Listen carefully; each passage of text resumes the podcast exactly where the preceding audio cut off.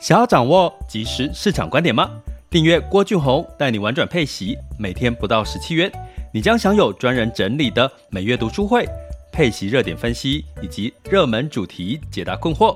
不论你想通过基金、ETF、美股或台股打造你的现金流收入，我们都能为您提供支持。点选资讯栏的订阅链接，了解更多。让我陪你一起投资理财。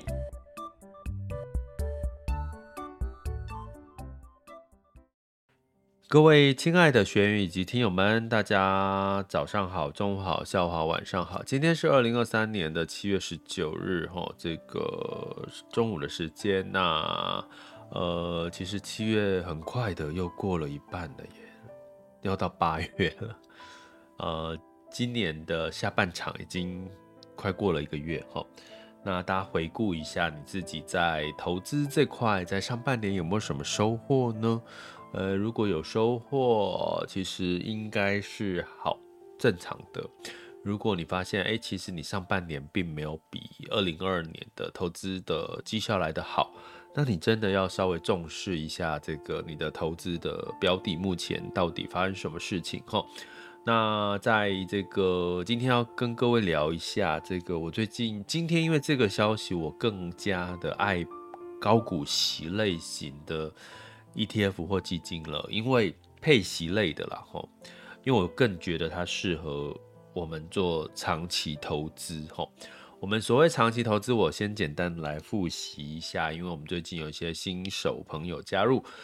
比如说在这个相关的这个相关的这个看到的一些内容，吼，在第一个我们看到的就是在长期投资里面核心资产。我们叫做核心资产，大概可以占我们比重百分之八十。那这个八十的比重目的是什么呢？其实目的是让我们可以就是呃稳健的用资产配置，然后长期的布局哈，就过就是市场不不管是大好大坏，你可能就是只是调整一下它的比例哈，但是你还是长期持有它，除非它真的是很糟很糟，真的是真的变成。呃，弱势的哈，跟大盘来比，那配息用核心用配息来做，有一个好处就是你可以把配息拿来做更多的弹性应用，比如说你可以拿配息每个月、每一季、每一年的这个。配息股息收入呢？诶，比如说去缴你的税啦，去缴你的房贷啦，去缴你的相关的支出啦，诶，或者是你可以再投资，哦，再投资就是去投资一些，诶，可能风险相对更高的。那如果就算是呃看错了或跌下来了，其实你的核心资产的配息呢，基本上呢仍然是会。继续的哈，继续的这个存在哈，所以呢，其实从这个角度来看的话，其实高股息配息类的标的哦，高股息 ETF 其实是很适合做长期投资的。那在这两天，其实像有学员问到我说，诶，怎么去找一些？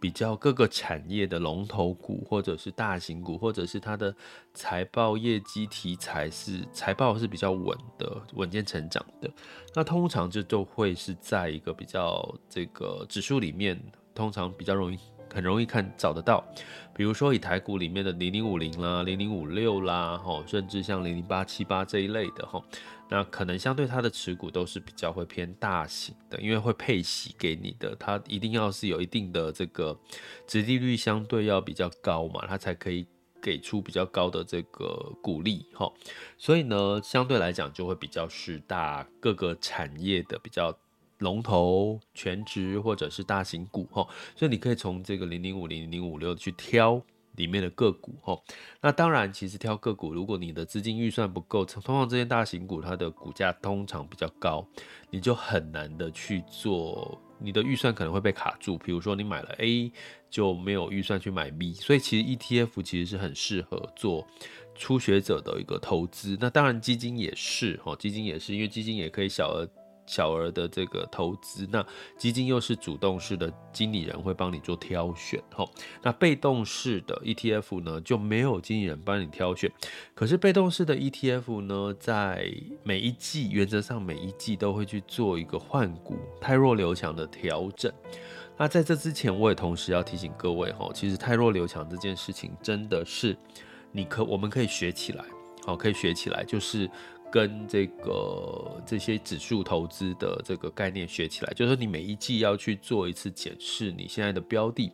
有没有需要去做一些，比如说强势的，或者是呃接下来要转为弱势的，你去做适当的调整。那当然，在我们的订阅专案里面，我们每个月的月初会有去做一个一些热点的观察分析。那你就可以透过这个热点观察分析去找，去透过这个课程里面去找，就呃知道哪些是强势的，接下来是强势，接下来变弱势，那你就可以跟着一季去做一次汰弱留强。那当然，我们的订阅学员也可以透过。投资组合点评，每一季的投资组组合点评呢，去呃透过我们之间的检视哈，我跟你之间的检视，去找出你现在可能有哪些是诶、现在是强势可以继续的保留，有哪些偏弱势你可能可以去做些功课去汰换它哈。所以基本上呢，呃 ETF 一季做一次的。标的的泰弱流强，其实这个也是我们真的是可以学起来用的哦。那所以这个高股息的 ETF，因为它已经其实它没有像主动式的基金，它会帮你做主动式的经理人去筛选股票，所以你唯一能够去依赖的就是。高股息 ETF，它每一季去做一次这个里面的指数成分股的调整。那这一次做了什么调整？就是我今天想要跟各位分享的哈。这次做的调整呢，其实哈，在因为我们为什么特别讲高股息哈？大家知道高股息的特色就是它找一些殖利率、股利比较高的一些个股哈，通常就会遇到大型股或者是这个。比较殖利率高的各类型，它就不会集中在所谓的科技股，它会有科技，会有比如说航运，会有船产，比如说金融，都会在里面。所以你其实某种程度也比较分散。哈，那大家知道最近的 AI，其实我们最我最近其实已经开始有点在提醒各位，AI 有点过热了。哈，几个现象过热，就是说第一个。融资增加，就是很多人借钱去买这些 AI 股票，这代表什么？这借钱去买 AI 股票，代表是散户，所以代表其实通常融资增加，就代表这个涨势已经到了尾声。因为你去想嘛，一开始在还没起涨的时候，会开始进场的都是谁？可能是一些主力啦，或者是一些呃这个机构啦，或者是一些这个呃分析师分，就是比较。比较这个已经熟知哦市场的讯息的，他一开始先进场，后面最后进场的通常就是散户。散户就是通常我们讲说被割的韭菜嘛，所以通常散户现最后进场的，通常会有一个现象就是融资，因为大部分很多散户会是投资户、投机户，也就是说他们会用两个方式，第一个当冲，当天卖，当天卖，当天卖，当天买，哈，那当冲金额其实开始其实也也也在这些 AI 类股其实也创高，哈。第二个就是我刚刚提到的，就是在融资哈，这些 AI 类股的融资的这个额度提高，就是借钱买他们的投机的人，你去想嘛，如果你今天是借钱来投资股票，你觉得你会是短期的还是长期的？你一定是因为哦，我借钱赶快，我现在借钱有利息嘛，那我利息呢就去这个借了一些，朋友我借了一个月、两个月，哦，那我可能就赚了钱，我就赶快跑。好，所以通常融资增加代表的就是投机氛围增加，代表了市场的筹码是比较凌乱的，就资金是比较乱的，乱就会造成这个股价的波动加大。哈，那所以这是股票的一些一些基本的逻辑跟观念。哈，所以刚刚讲回来，我们高股息的这个 ETF 在七月十八日呢，成分股哈，其实有一档哦，其实大。大部分的高股息应该都会做类似的调整，大概有三十档，它换了二十七档，三十档里面换了二十七档，整个大换血哈。那其中包含什么？像纬创啦，像技嘉，吼都被换掉了，替都被换掉了。那其实我我我先讲一个逻辑哈，我们我我之前有跟各位提过，ETF 其实是水能载舟，亦能覆舟，也就是说呢，如果大部分的 ETF，比如说发行了零零五零、零零五六，然后去买零零五零、零零五六的人越来越多，代表什么？代表呢，诶，被动投资就被迫要去买这些股票，就是你的资金一定要去买这些股票，因为它是被动投资，只要你钱丢进去，它就一定要去买这些股票，所以它就会助长这些大型股的涨幅会比小型股来的这个来的这个明显哦，这个在尤其在景气。呃，比较多变或者是衰退的时候特别明显哦，所以呢，在过去大家知道零零五零、零零五六这些高基本基本上已经冲破了这个非常高的市值跟这个购买的几乎算是国民 ETF 了，所以带动了这些大型股持续的一直往上走哦。那包当然这里面的成分股也会被追追涨哦，被动被动的被追涨，因为是 ETF 的特性哦。可是呢，涨涨涨涨过了头。如果今天我今天的高股息 ETF，它的诉求就是领配息，我的殖利率要高啊。现在大概如果在这个台股哈，我讲台股类型的台湾境内的 ETF，你的这个殖利率没有到六个 percent 以上啊，我跟你讲，就没有投资人会爱它，很现实的一件事情哦。没有六五到六个 percent 以上，基本上大家就不爱它了，因为。台湾台湾人就爱 就爱说哦，我配息配的高高的，我就觉得很爽哦。所以基本上呢，你会看到最近的台股出现了一些变质，台股 ETF 就是它一直在强调殖利率、殖利率、殖利率有多高。其实某种程度，你千万要记得一件事情：羊毛出在羊身上。它的殖利率超过了六个 percent、七个 percent、八个 percent，甚至到十一个 percent，它有一部分是来自于资本利得。就是他把他赚到的价差配给你哈，所以呢，基本上你不要认为他配十一趴、六趴都是配到股利，不是，他其实有一部分仍然是把他的资本利得配给你哈。所以呢，从这个角度来看，其实你就不用去说啊，ETF 基金基金会配到本金，什么 ETF 就配，没有，现在都一样了。其实这是一个。市场需求的机制，我觉得是市场需求演变过来，因为你会发现，大家追逐你要把这个台这个台股的配高股息 ETF 卖得好，越多人买，你就是配息要配得漂亮，所以通常五趴以五以下，六趴以下其实就比较少人去看了，所以六趴以上的人，大家才会去抢吼。所以呢，你去想一件事情哦，诶，我刚刚讲的这个逻辑就来了吼，什么逻辑呢？如果今天吼你在这个我明明就是要强调我是六趴以上的这个配息殖利率，那你今天呢？伟创、技嘉一直涨，涨过了头，涨过头，净值一直上涨，会让它的什么值利率下滑？值利率简单怎么计算？就是我的股利去除以我的股价嘛，简单的逻辑，股利去除以股价，所以我的股价如果一直上涨，我的股股利率没有股利没有特别改变，那我的值利率就会怎么样？下滑被稀释，所以这个情况是好还是不好？当然也不好啊，因为其实 AI 很多的成分股其实是没有配太多股利的哦，所以它会拉低了高股息的这个值利率。所以呢，在七月十八日近期开始有高股息的 ETF 在剔除这些呃贡献净值贡献不错，可是有点过高，相对它也。对于股利贡献没有很高的这些类股，哈，所以呢，看我刚刚讲的伟创、技嘉，大家应该都知道，其实它是过去上半年其实受个 AI 受惠，莫名其妙一个主机板类的技嘉可以涨，可以涨涨那么多。其实我某种程度，我最近跟朋友讨论，其实有没有像一种过去，比如说防疫险啊、防疫疫情的时候那个生技股的那个飙涨，还记不记得？甚至更早的时候有国巨。国巨的飙涨，最后你去看他们的下场都是股价都腰斩，所以我不知道，我只是举例哦，我没有说要唱衰这些股票，但是我要讲的是说，其实这种例子就是涨翻天然后腰斩的例子很多，而且都是近几年的事情哈，所以呢，基本上，所以呃要跟各位讲，其实。他把纬创跟技嘉剔除在高股息的 ETF 的成分股里面，我觉得是好事。那这会带来什么？带来，哎，我今天如果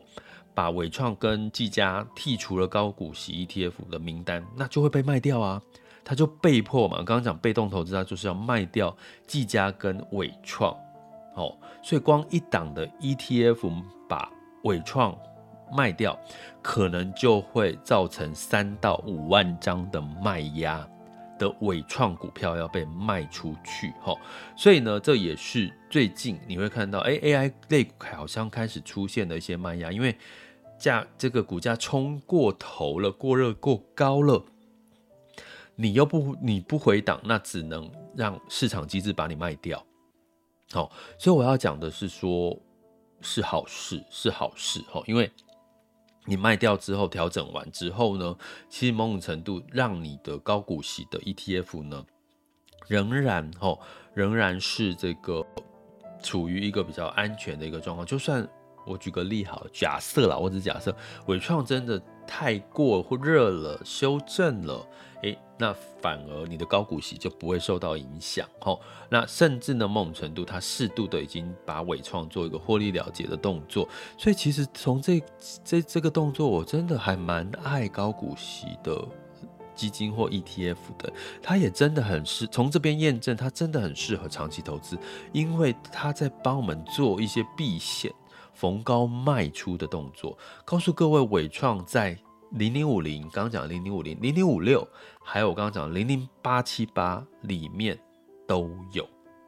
这三档都有，所以你就可以知道，过去被动投资，你只要一直买零零五零，一直买零零五六，一直买零零八七八，你就会买到尾创。那相对来讲，它就被动的资金要去投入尾创，所以某种程度你说，哎，我没有买到尾创，只要你有买零零五零、零零五六、零零。八七八，其实你都有买到尾创，好不好？所以基本上呢，你你不要觉得你没有参与到哈。所以，但是最近的这个大换股，大家要警惕喽。他把把股票换掉，它代表被动的要去卖出这些股票，当然也会带来另外一个卖压的修正哈。但是是好事，从高股息，我觉得从这波的换股换股的这个呃这个什么，这叫什么讯息啊？我觉得我更爱高股息当做我的长期投资，因为他做的事情就是我一直想提醒大家的，就是涨过头、涨过热。开始我刚刚提到两个讯号，当冲加大、融资加大，台台湾还在景气衰退，AI 的题材还是比较是一个没虚的内需的东西，因为所谓的。真正扎实的 AI 是来自于 AI 的晶芯片、晶片，好、哦，AI 伺服器是这些东西。可是 AI 的应用还没有真正出现一些杀手级的一些应用，所以它基本上，呃，AI，呃，我上次有一集有讲过了，再简单提示一下，AI 的伺服器跟一般的伺服器的那个量是，一个是比如说一个是千万，一个是五十万的这个。需求的差别，一千万跟五十万，简单的这个举例的数据，一千万跟五十万的这个需求的差别，AI 是五十万，那这个呃伺服器是一般伺服器是一千万，你就知道其实它中间有多少是虚的。但是你说台积电、辉达有没有受惠？他们业绩有没有受到帮助？当然有，当然有，请看明天七月二十号就是台积电的法说会。可是这些。AI 的伺服器是不是就可以补足了 iPhone 手机需求订单下滑的业营业绩的损失减少呢？基本上是补不太起来的。所以基本上呢，这就是我希望在 AI。我跟各位讲，我现在每天剪。报纸哈，我真的会心惊胆跳，因为全部的新闻媒体都在讲 AI 多火，AI 多热，明年的业绩会有多好。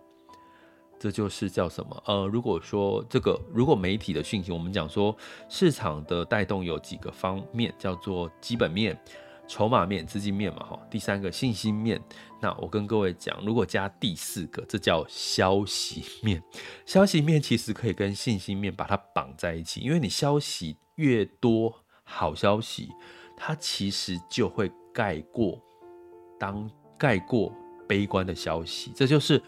我们一般新手会容易被引发的、会被影响的这个市场媒体的消息，因为你没有办法判断。它到底是那个一些消息，还是它是真的很扎实的业绩或扎实的财报，这就是新手在这个阶段要学习的。那对于已经有一定的资深能力、一定的投资经验，你其实大概就可以看得出来，哎，可能这个是哦，真的是媒体在炒作。我举个例好了，前阵子不是有一个白饭事件嘛？大家去想哦。是不是有那个我学校学生去快炒店吃白饭吃到光那个事件？我不讲细节，我不是要讲这件事情，批判这件事情，我是要告诉各位，当天这件事情几乎让所有的媒体你看到都是这个新闻，代表什么？你看不到别则新闻。同样的道理，如果你回头看，如果你每天一直看到都是 AI 好，AI 好，AI 好的讯息，你就看不太到你的。注意力，你的关注就不会注意到，那有什么风险的消息是我们应该留意的？所以我觉得现在媒体很可很可怕，不是也不是很可怕，就是说现在媒体的这个习惯是这样，那你就要从投资的角度，你就要懂，然后懂得去辨别。这是这也是为什么我们在我们的订阅学员的赖学习经我每天简报哦，可是我简报都是我筛选过的。然后剪剪完报之后，给一段我自己的论述，我的看法，那其实就是这些剪报之后，希望提供给各位看到的一些，我觉得要提醒大家的哈。那当然你会看到很多自己会去看媒体，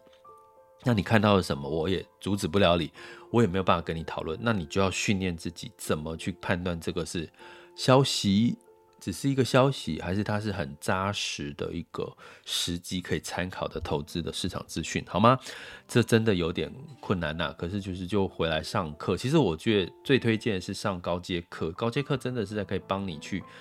把媒体消息这种东西给它冲淡，反而更让你更扎实的去看到市场跟总体经济跟个股的财报的事情。但是就就就这样哈。可以，大家有兴趣看高阶课程，回到网校 school 点 happy to be rich dot com，因为这是你这个是一个很烧脑的课程。那其实我没有讲很，你看我没有讲的很用力，就是因为我上课也有压力。不过我最近好像有实体课要上了，要开始要要要把这堂课转换，已经上十要呃十月对十月要上开始上实体课，所以我其实最近也开始在有一点点的在。锻炼自己的脑力，再怎么样让这个课程在实体课里面可以更加的有趣跟精彩。好，那这就是跟各位想要分享的今天的主题：高股息 ETF 跟基金，我真的蛮爱的，适合很适合长期投资。那如果最后还是提醒一下大家，我们在每一个单集下面的叙述栏里面有放一个问卷哦，我们七月底哦，现在七月十九。七月底我就会拿下来了，也就是说，我这一个月来收集一下大家对我们频道、对 Podcast、对于你在学习上面的一些，我想了解更多，可以帮助我后续做一些呃优化调整的一些一些资讯哦。所以如果你是呃很喜欢我们频道的，可以抽个空哦。其实我问卷有筛减的，因为我知道。其他的频道的 podcast 的这个问卷都很长哦，真的很长。我常常会想说，啊，我叫我去填一个这么长的问卷，我可能到填到一半我就心就冷掉了。所以我其实一直筛筛筛筛减到我觉得还算我可以接受，我自己在填问卷我可以接受的问卷长度。所以大家有空真的不用花太多时间，好像应该几几分钟就填完了吧？应该是啊，哈，那就可以帮我填一下问卷，哈。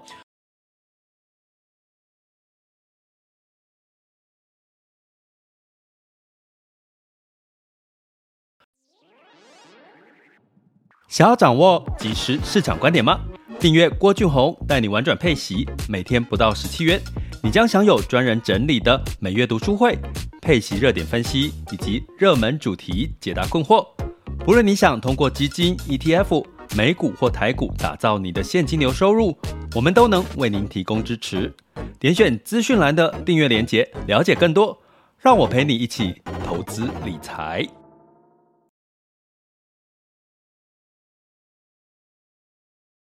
好的，接下来我们进入到二零二三年七月十九日的全球市场盘势轻松聊。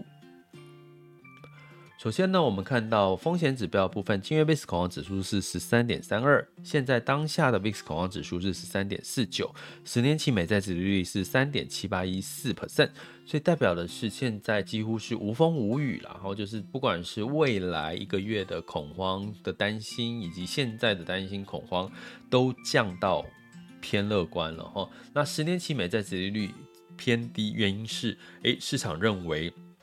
美国在降息、在升息的几率已经不高了，所以美债殖利率，呃，代表是美债价格、公债价格就走升，然后殖利率就下滑。哈，那在这个美股的部分呢，普遍都是上涨。的哈，那尤其是金融股的业绩其实表现不错哈，所以道琼上涨了一点零六 percent，S&P 五百、纳斯达克跟费城半导体分别上涨零点七一、零点七六跟零点一三个百分点。那尤其呢，在周二的时候，其实财政部长叶伦哈他说美其实美国劳动市场是有降温了哈。那当那当然包含哈包含像这个住租房的成本。